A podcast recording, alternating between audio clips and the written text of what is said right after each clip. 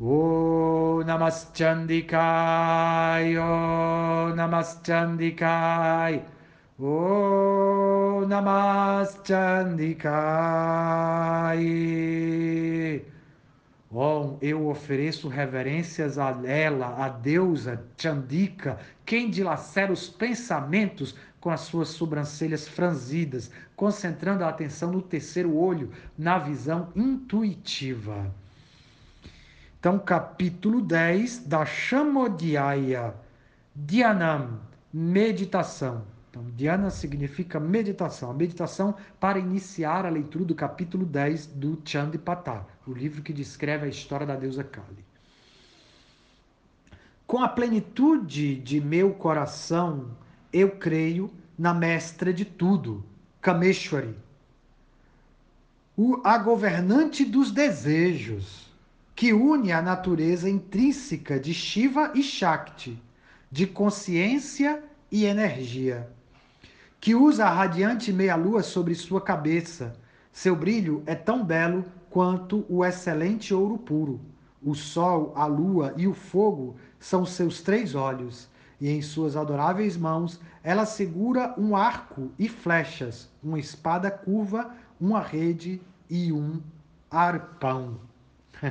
Então, aqui é uma meditação que descreve a forma da divina deusa, Kameshwari.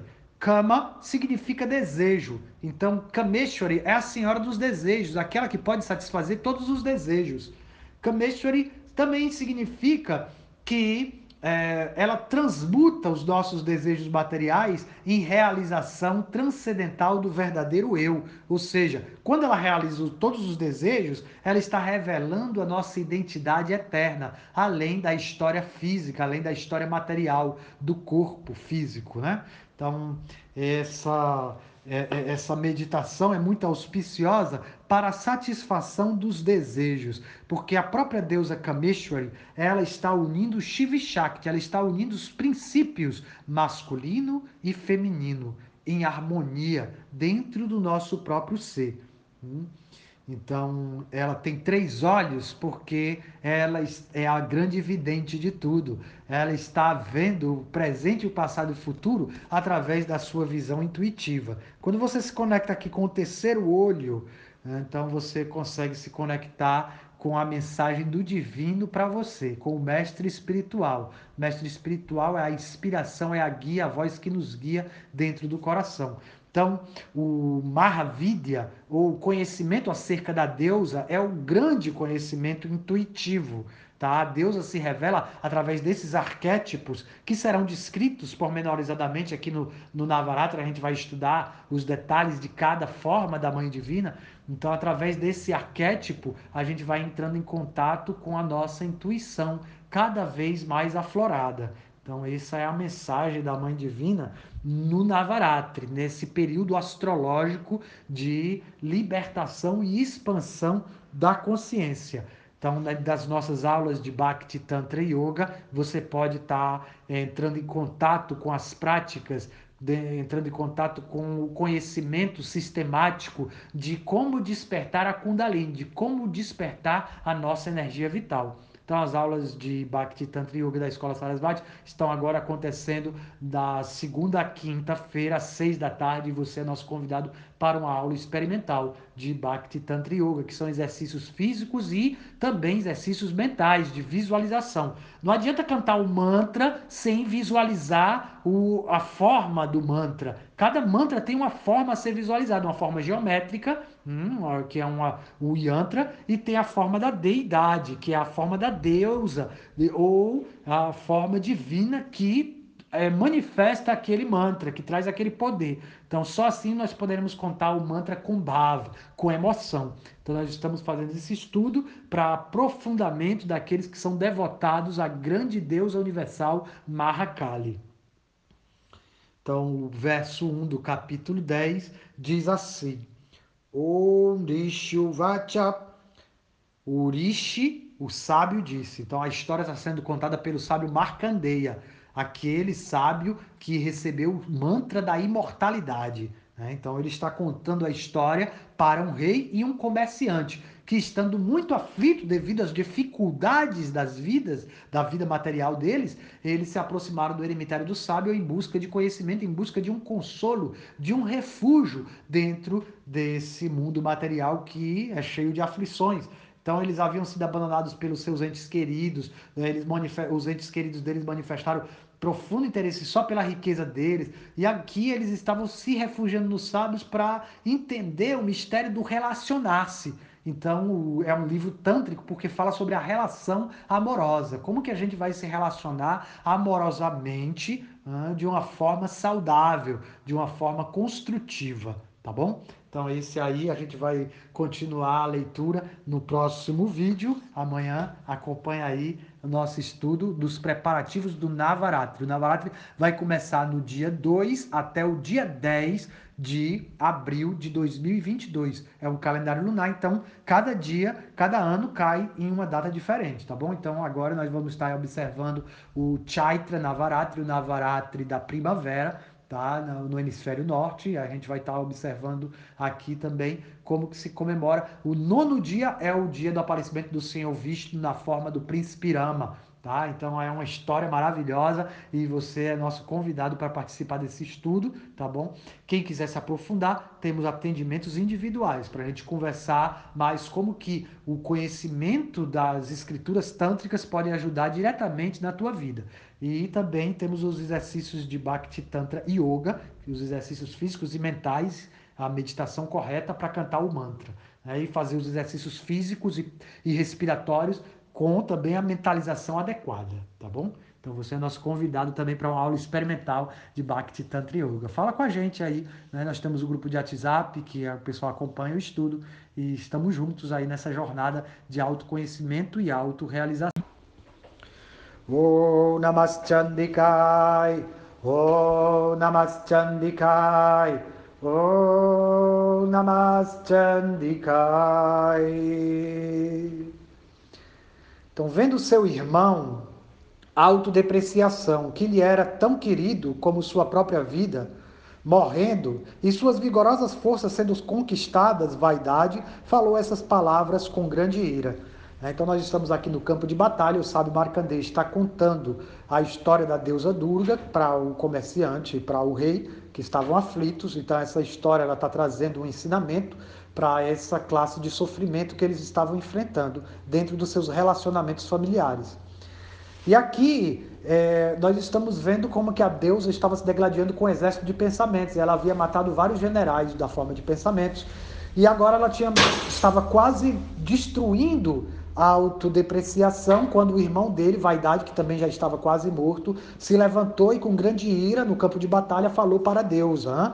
esse poderoso pensamento que quer conquistar o nosso reino corpóreo, a vaidade, quer tomar conta de todas as nossas ações, mas a Mãe Divina não vai permitir isso. Ela protege seus filhos, os filhos de Kali.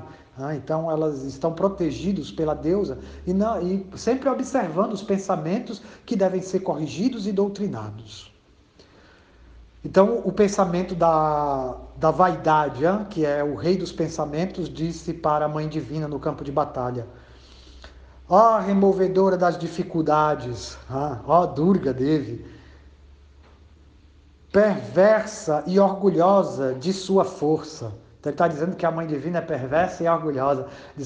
Ela é perversa contra os pensamentos, os maus pensamentos. Ela vai corrigi-los, ela vai proteger os seus filhos, que é a nossa verdadeira consciência. Ela vai proteger todos nós. Então, aqui o pensamento vaidade está considerando que a mãe divina é perversa com ele, mas ela está salvando vaidade, na verdade, de si mesmo. Não me mostre seu orgulho, você luta por meio da força de outros. Olha, o que, que Vaidade está argumentando? Ele está argumentando que a mãe divina é, luta pela força de outros. Quer dizer, porque muitas deusas estavam no campo de batalha acompanhando a deusa Chandika, nós já vimos isso, como que várias deusas se expandiram de dentro do corpo dela, e não só isso, as deusas, que, que são as Shaktis, os poderes de todos os semideuses, saíram de dentro do corpo dos semideuses né, para lutar com a mãe divina, e agora a Vaidade está dizendo: ah, você luta com a ajuda de outros. Você não luta mesmo nós nós dois aqui, tete a tete, eu e você. Disse para a deusa Chandika, aquela que dilacera os pensamentos, disse vaidade a, a, a, esse pensamento orgulhoso, né? Chamou ela de orgulhoso porque é um espelho, é um relacionamento ao espelho. Então ele via o orgulho dele ali, né? Mas ele desafia ela, ele diz que ela está lutando pelo intermédio de várias outras deusas, né? mas ele também se esquece que ele tinha um exército de pensamentos. Né? Aí, veja bem o que, que vai acontecer. Eu sou o único ser, ele continua, né? Cheio de vaidade. Eu sou o único ser aqui neste mundo perceptível. Não existe outro além de mim. Ó, oh, pessoa pecaminosa, veja como estas manifestações. Peraí, perdão. Ah, eu perdi um verso, tá? É, me perdoe. Ah, depois do que ele disse isso, né, que você luta pela força de outros, então o próximo verso é Devi Uvacha. A deusa disse, agora é ela falando, agora é ela que está falando. Eu sou o único ser aqui neste mundo perceptível. Não existe outro além de mim, ó pessoa pecaminosa. Veja como estas manifestações de minha energia entram dentro de mim. Então, veja bem, agora a, mãe divina responde para a vaidade. Vaidade diz: você está lutando pela força de outros, que são as, as luzes que saíram, as, as deusas que saíram de dentro do corpo de cada deus, de cada semideus, de Brahma, de Vishnu, de Shiva, de Indra, de Vayu, né, de todos os seres ali presentes, saiu a força feminina Shakti, que ela mesma havia dado para esses deuses no início da criação, para que eles tivessem os poderes cósmicos deles. Mas agora ela diz para a vaidade: olha, veja, eu sou tudo que existe. Todas elas entram dentro de mim. Então nós estávamos falando isso, que a, a verdade absoluta, ela é a reunião de todas as Shaktis, de todas as verdades relativas, de todas as verdades é, contraditórias. Ela harmoniza tudo dentro dela. Então ela junta todas as deusas, entram dentro dela. Então todas as deusas lideradas pela energia criadora, que é Brahmani, a energia criadora, uma das deusas, dos nomes da deusa Sarasvati, dissolveram-se dentro do ser da deusa. Então, todas as deusas, encabeçadas pela deusa Sarasvati, entraram dentro do corpo da deusa Chandika.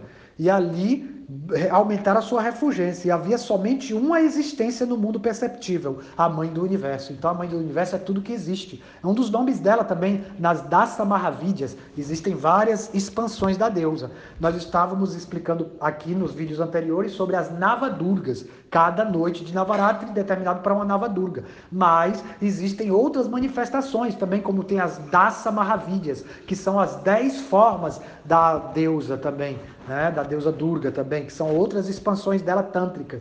E aí uma das formas é a Bhuvaneshwari, que quer dizer que ela é a, a, própria manifestação cósmica toda ela. O sol e a lua são os seus olhos. Né? Então assim ela está mostrando para a vaidade que não existe nada além dela. Inclusive, vaidade pensa ser diferente dela, mas na verdade é só uma ilusão. Né? Então aqui ela está doutrinando o pensamento, ela está mostrando o poder da unidade. Tá certo? Aí ela continua. A deusa disse: eu consisti aqui em muitas formas que eram manifestações de minha energia.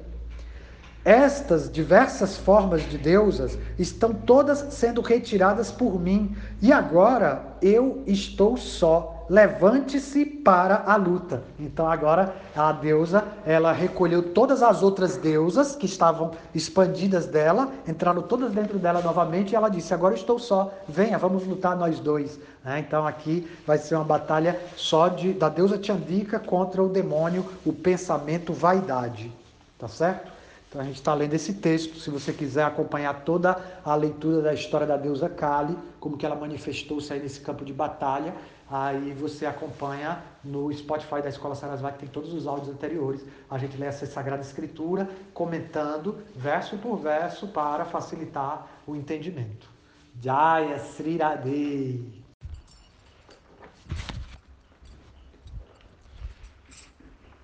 Eu consisti aqui em muitas formas que eram manifestações de minha energia.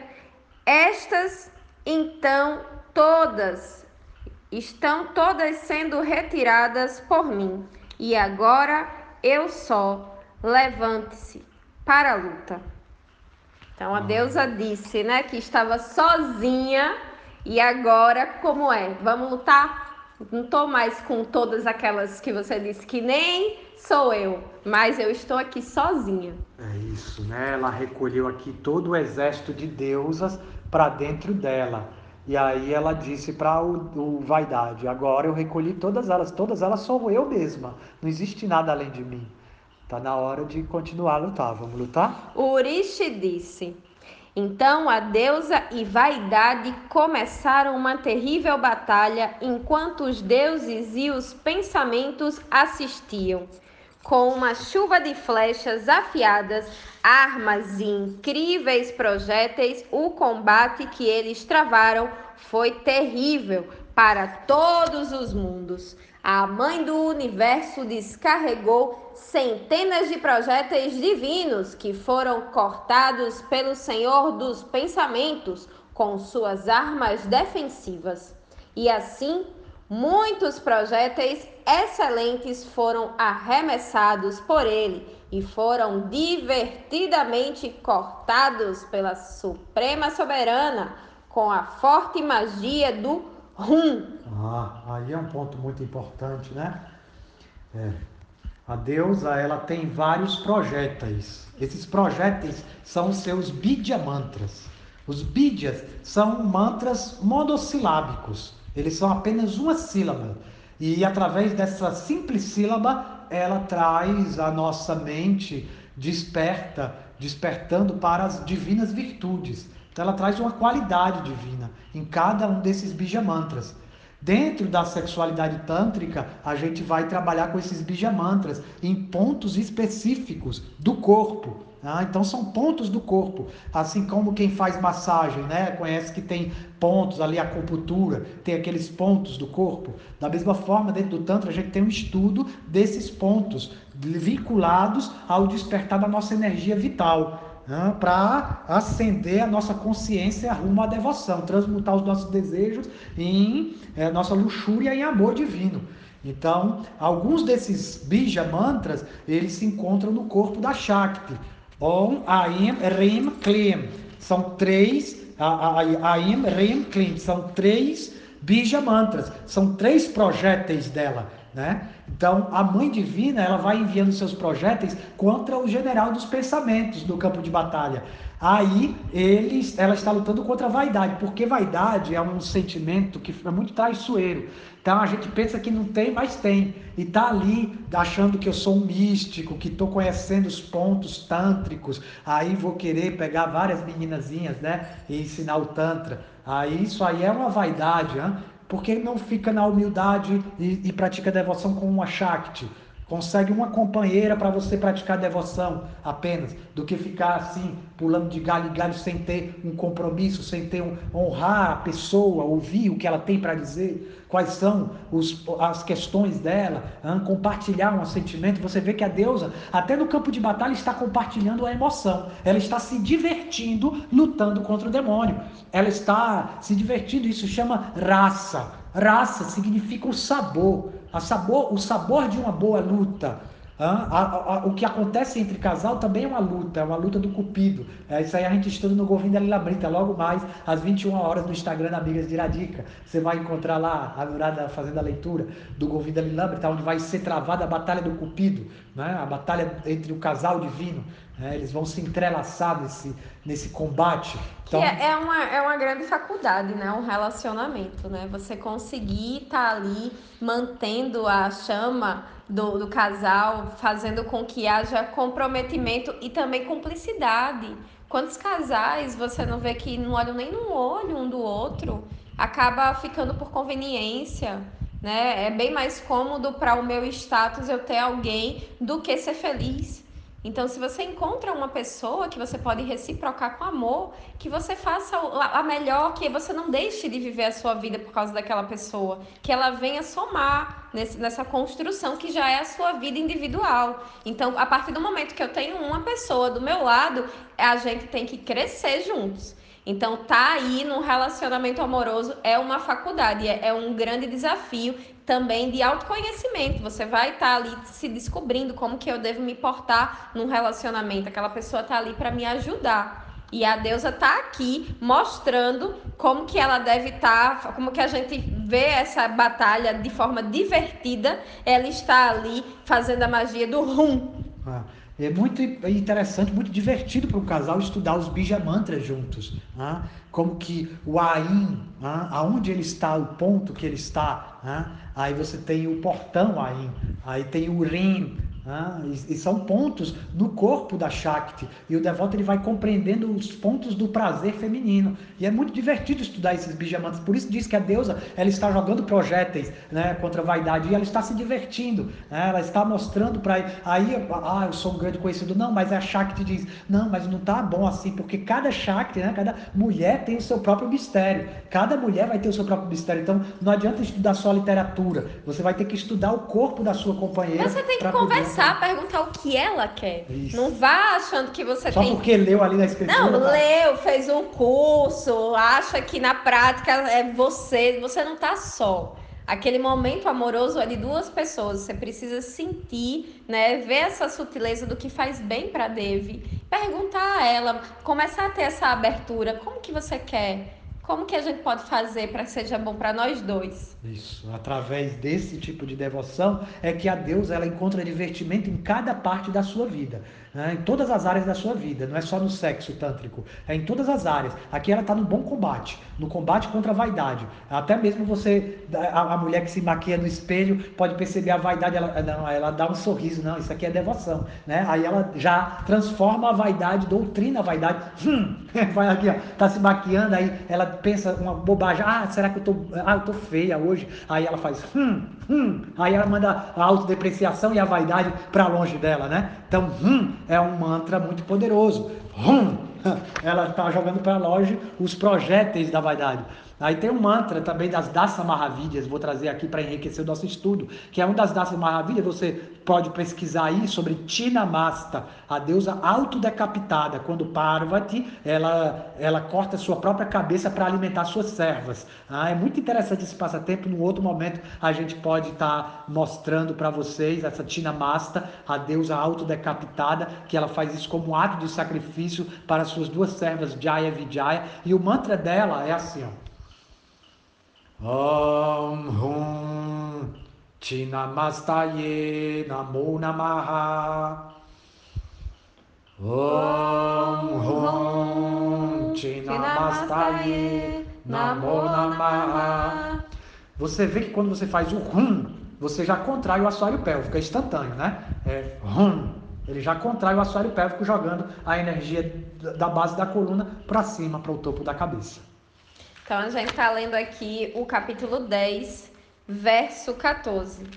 Então aquele pensamento cobriu a deusa com centenas de flechas, e a deusa, com raiva, quebrou seu arco com suas flechas. Com seu arco quebrado, o senhor do pensamento apanhou sua energia, mas esta foi cortada pela deusa com seu disco enquanto ainda estava nas mãos dele. Então o Supremo Senhor do Pensamento pegou sua espada brilhante e o escudo, trazendo uma centena de luas, e atirou-se em direção à deusa. Visto que ele se aproximava, ela, quem dilacera os pensamentos, cortou sua espada com velozes flechas de seu arco e também seu escudo tão brilhante quanto os raios do sol. Com seus cavalos mortos, seu arco cortado e sem um cocheiro, aquele pensamento agarrou fortemente uma massa, tentando matar a mãe do universo. Quando ele se aproximou, ela cortou sua massa com suas velozes flechas. Em consequência, ele continuou indo na direção dela com grande velocidade para atacá-la com seus punhos. Aquele renomado pensamento bateu seu punho sobre o coração da deusa, enquanto a deusa atacou sobre o peito com a palma da sua mão. Ele vinha com um monte de arma.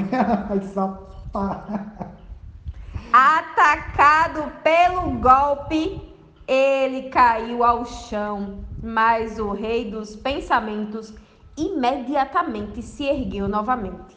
Nossa, como é difícil essa vaidade, né? Como é difícil. Quanto mais a gente pensa que venceu a vaidade, mais ela toma conta de todos os nossos cinco sentidos. E todos os nossos atos acabam sendo guiados pela vaidade. É muito importante para o tântrico, para a tântrica, antes de fazer qualquer atitude, se perguntar: por que estou fazendo isso? Dedicar cada ato em devoção é um exercício constante a cada respiração a cada respiração. Ouvir essa batalha, e enquanto você escuta, você pode fechar os olhos e tentar visualizar a cena, ela traz purificação dos nossos sentidos, da nossa mente, né, contra esse grande inimigo. Então é muito difícil vencer sozinho. Como que eu vou me libertar da minha vaidade sozinho? Não tenho condição. Então eu oro a Mãe Divina aqui, os pés da Mãe Divina. Eu oro para que ela me ajude. Eu escuto a sua história para que ela alcance aonde o meu intelecto não consegue alcançar. Hum? Porque a espada é o conhecimento. Mas esse conhecimento, ele não é apenas intelecto material. Esse conhecimento é realização espiritual, é devoção. É o que faltava para Parvati conquistar Shiva no dia de hoje. Ela vai fazer hoje o voto de fazer tapaça, austeridade, brahmacharya. Mas, depois de muito tempo de austeridade, o Senhor Shiva aparece para ela e diz: Não, você é realmente uma yogini poderosa, mas eu vou ficar só, eu estou de luto por causa da morte de Sati. E aí ela vai ter que conquistar o coração dele, provar que ela é Sati através da devoção. Quando o Nandi ensina para ela, o Nandi aprendeu com o Narada Muni. Olha aí a sucessão discipular. Tem que ter iniciação espiritual. Recebeu do Guru. Não, e o Narada, ele é irmão do Shiva, né? Hum, ainda tem isso, ainda tem isso. Porque o próprio pai Brahma ensinou para o menino como é que tinha que ser feito. Isso. Então, Nandi deu toque ali para Parvati. Interessante você tocar nesse assunto, Cristian. André, dúvida de vários devotos que já me, me procuraram, né? Importante entender a posição de Shiva. Shiva, ele nasceu como um semideus, mas ele já existe eternamente no Monte Kailasa. O Monte Kailasa ele fica depois do rio Viraj, que é o rio que divide o mundo material do mundo espiritual. Então, o mundo espiritual fica além do rio Viraj. O Senhor Shiva fica ali no Monte Kailash, que é bem na, na fronteira. Né? Ele está ali, é por isso que é, é, é, é, ele é Deus, né? como fosse Krishna mesmo, só que em contato com matéria. Porque Krishna não entra em contato com a matéria. Quando ele entra, ele é Shiva. Então Shiva está ali, em contato com a matéria, no, mas ele encarna aqui no nosso universo como filho de Brahma. Assim como Parvati é a deusa divina, suprema, mãe de todos os deuses, mas ela nasce aqui como a filha do rei dos Himalaias, para executar um passatempo, né? um passatempo. Tá? Mas eles têm a sua morada eterna. Aí o seu Shiva às vezes é chamado de semideus, mas existe o Sada Shiva, que é o Shiva original, que está além da criação. Né? Então, agarrando a deusa, ele subiu na atmosfera e lá também ela, quem dilacera os pensamentos, empreendeu uma batalha com ele sem qualquer suporte. Aquele pensamento e ela, quem dilacera os pensamentos, começaram a lutar como nunca na atmosfera, causando admiração aos iniciados e aos homens de sabedoria. Após um longo e cerrado encontro, a mãe do universo ergueu no alto, girou ao redor e arremessou para a terra.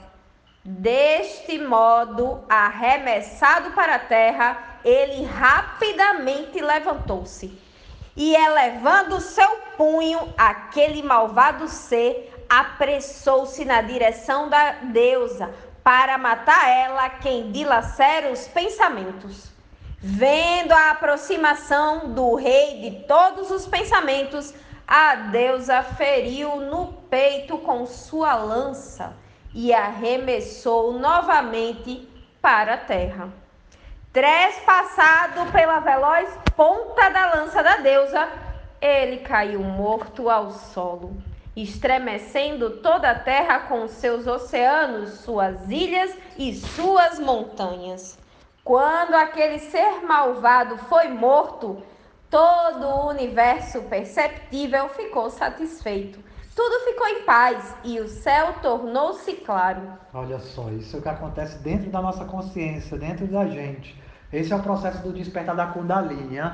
mas a, a Kundalini com devoção. Se a pessoa despertar a Kundalini sem devoção, ela vai dar o poder da sua vida para a vaidade, para a autodepreciação. Aqui com a devoção, com a força da devoção, aí vem a deusa guerreira. A deusa guerreira que vai despachar para longe as, nossos, as, as, nossas más qualidades, os nossos anartas, as, as nossas contaminações. Né? Porque a alma ela é sempre pura. A alma não precisa evoluir. A alma vai tirar coberturas, né? vai tirar as coberturas. E as coberturas são a vaidade, a autodepreciação. Aqui ela está jogando para longe, ela roda, rodopiou ele, né? igual Krishna fez com o touro também, né? Joga assim, gira e joga longe. Aí assim ele morreu. Foi assim que vai, morreu vai. Ele nem percebeu, ele eita. Rodopiado, né? Assim se purifica, nem percebe, né? A vaidade nem percebeu que morreu. Não, e o interessante é que esses demônios estão se purificando, né? Você fala assim: "Ah, como que Deus mata as coisas assim? A ideia é que não aconteça isso, mas todos os demônios, eles recebem purificação. Então eles param de ser demônios só pelo contato, a batalha ali diretamente com a deusa. Sim. Então é, é, uma grande bênção para todo mundo, né? A paz mundial e também o demônio ser purificado. É porque a pessoa diz assim: ah, não tem que ter vaidade, né? Ah, então a mulher não pode se enfeitar, não pode se maquiar, o homem para que vai usar rudraksha, passatila, né? Não é. Aí é, é que é isso, para que esse povo fica todo enfeitado, é para isso. Ah, mas aí você oferece a sua vaidade a Deus, porque nós temos ela, ela está aqui, é querer se enfeitar, é natural do ser humano. A gente vai se enfeitar para Deus, vai marcar a marca de Deus aqui, vai marcar marcar a marca de Deus aqui no pescoço, vai usar as roupas que me lembram também a, a prática espiritual. Então, tudo isso é, faz parte do nosso é, é o seu é pensamento, né? É como que você vai pensar aí, é como que você vai estar trabalhando esse, essa ornamentação, porque você entrega o seu corpo a Deus, então tudo que você fizer para agradar a deusa. É a uma arte, forma. A deusa das artes, né? E a autodepreciação, também falada aqui nas escrituras, também já é uma coisa que você não. Ah, não! Sim, eu não quero me arrumar, não, não. eu sou feia, tá não. Bem, tá. Isso daí, minha gente, é pior ainda, pelo amor de Deus. Nem 8, nem 80, né? É. Não queira nem ser a pessoa e nem, nem ser a pessoa. Assim. É o muito e o pouco, que é o começo da história do Tiano Patá. Lá no início da criação, se ouviste no dormindo, da cera do ouvido saiu o muito e o pouco. Olha, e aí dois demônios que iam matar o senhor Brahma, que estava nascendo do umbigo do senhor Visto. E aí a, a, a, mãe divina desperta o senhor Visto para ele lutar contra esses demônios, né? o muito e o pouco, Mado e Caetaba.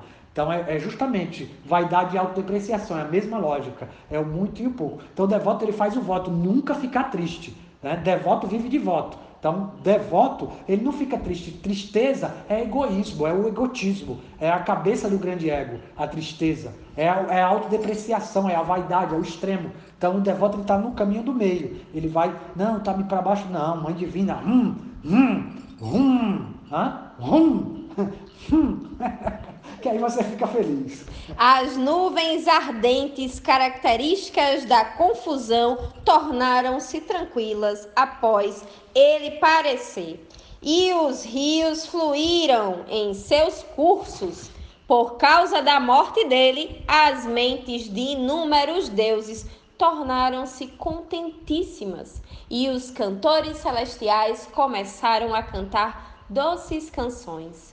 Outros cantores celestiais tocaram seus instrumentos, enquanto as donzelas celestiais dançavam. Uma suave brisa começou a soprar e o sol brilhou radiante no céu. O fogo sagrado queimou brilhantemente na paz, e pacíficos tornaram-se os terríveis sons que tinham preenchido todas as direções.